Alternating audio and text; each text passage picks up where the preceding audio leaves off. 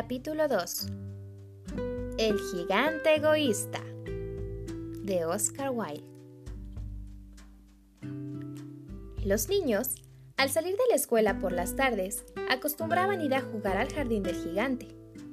Era un hermoso jardín solitario, con un suave y verde pasto. Hermosas flores brillaban entre la hierba. También habían árboles frutales, como doce melocotoneros que en primavera daban flores blanquirrosadas y en otoño sabrosos frutos. Los pájaros se posaban en sus ramas, cantando canciones tan deliciosas que los niños a menudo interrumpían sus juegos para escucharlos.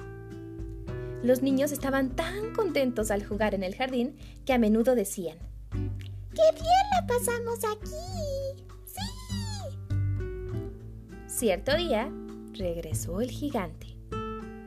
Había estado cerca de siete años lejos de allí, en compañía de un amigo suyo, el ogro de Cornualles.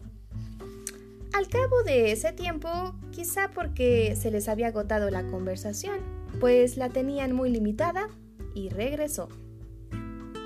Cuando vio a los niños jugando en el jardín, dijo, ¿Qué hacéis aquí?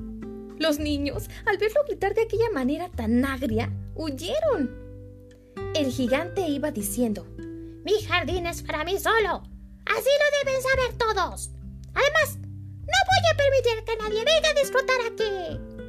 Entonces se puso manos a la obra, cercándolo con un alto muro y colocando seguidamente un gran cartel que decía así: Queda prohibida la entrada bajo las penas correspondientes. Era, por tanto, un gigante egoísta. Los niños se quedaron sin lugar de recreo. Decidieron ir a jugar a la carretera, pero estaban siempre pues muy polvorienta y con grandes piedras, cosa que no les gustaba. Luego, decidieron pasearse, al terminar sus lecciones del colegio, alrededor del alto muro hablando del bonito jardín que había ahí detrás. Al llegar la primavera, el país se inundó de pájaros y flores. Pero en el jardín del gigante egoísta seguía siendo invierno. Los pájaros, al ver que no había niños, no querían cantar y los árboles no se acordaban de florecer.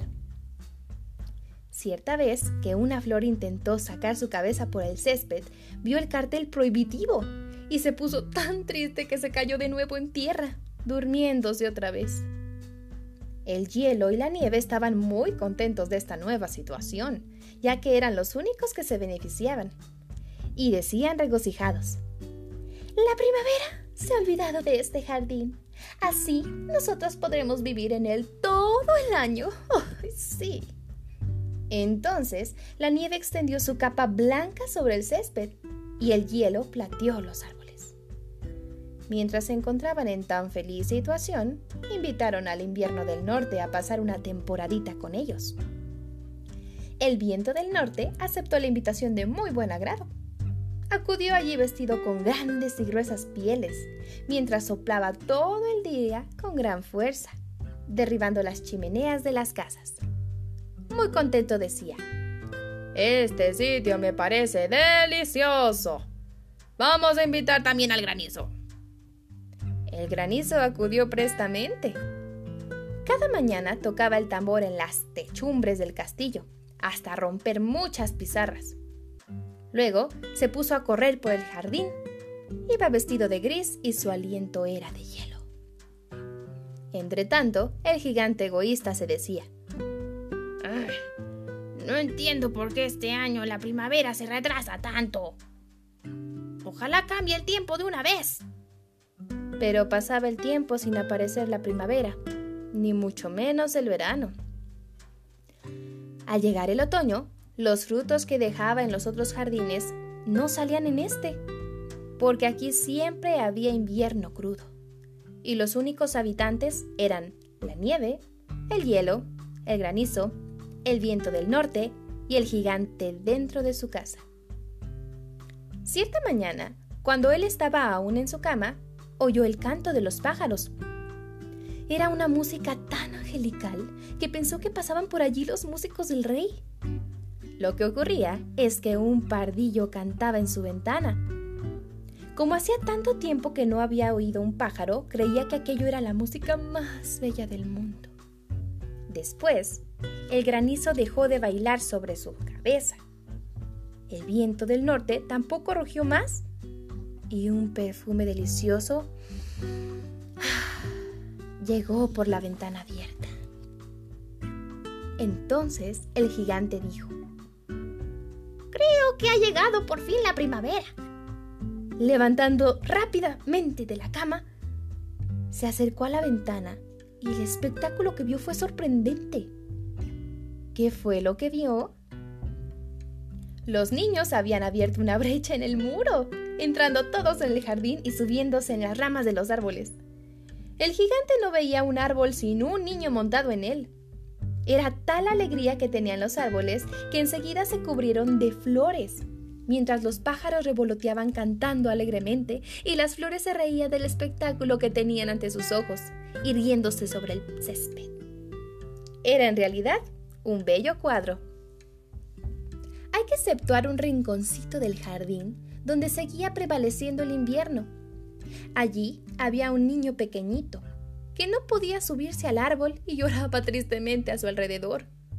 El árbol seguía cubierto de hielo y aún soplaba en torno a él el viento del norte. El árbol le iba diciendo, Sube, sube pequeñito. Para facilitarle la subida alargaba sus ramas hasta llegar casi al suelo, pero con todo y eso, el niño era demasiado pequeño para poder subir. El gigante al ver tan tierno espectáculo, sintió una gran emoción. Entonces pensó, ¡Qué egoísta he sido!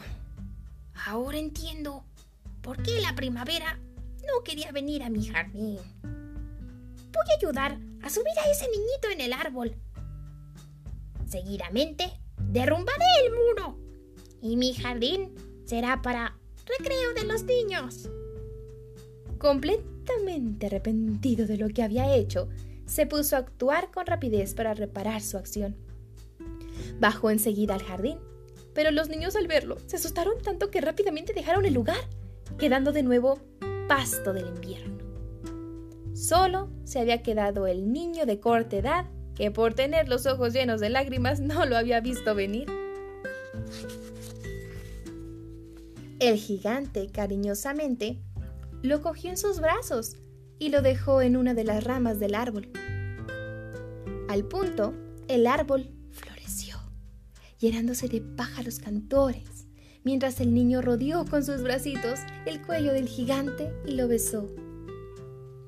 Los otros niños, al ver que el gigante no era malo, se acercaron acompañados de la primavera. El gigante al verlos les dijo, Este es su jardín.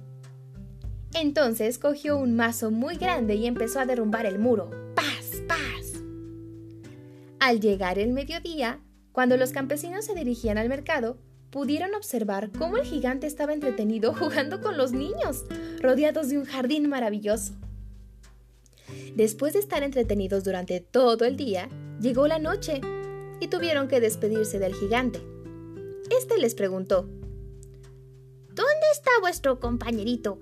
Aquel que subía al árbol. Y los niños le respondieron, No lo sabemos. Quizás se ha marchado. Díganle que mañana venga también, indicó el gigante.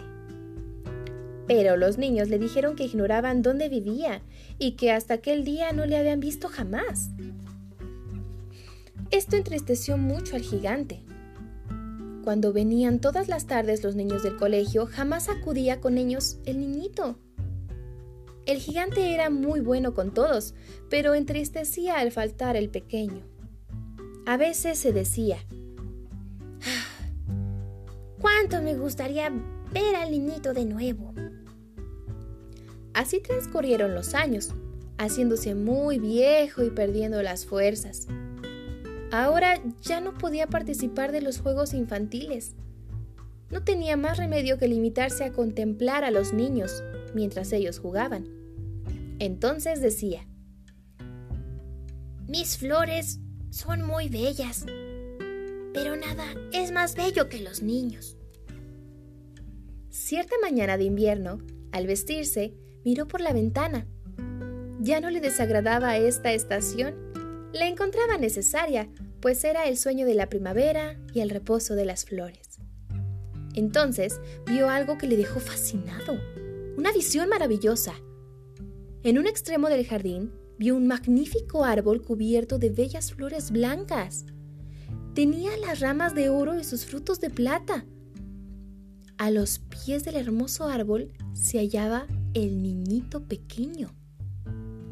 El gigante bajó rápidamente al jardín y llegó junto al niño. Al verlo enrojeció de cólera y gritó ¿Quién ha sido el que te ha herido? En las palmas de las manos y de los pies tenía señales de clavos. El gigante, al ver las heridas, insistió. Dime quién ha sido. Lo mataré. No, estas heridas son heridas recibidas por amor, respondió el niño. ¿Quién eres? preguntó el gigante. Y un extraño temor nació en su corazón, haciéndole caer de rodillas delante del niñito. El pequeñuelo, sonriendo, le dijo, Una vez me dejaste jugar en tu jardín. Hoy te vengo a buscar para que tú estés a mi lado en mi jardín del paraíso. Cuando llegaron los niños aquella tarde a jugar, después de salir de la escuela, encontraron al gigante tumbado en el suelo, muerto, bajo el árbol y cubierto completamente de flores blancas.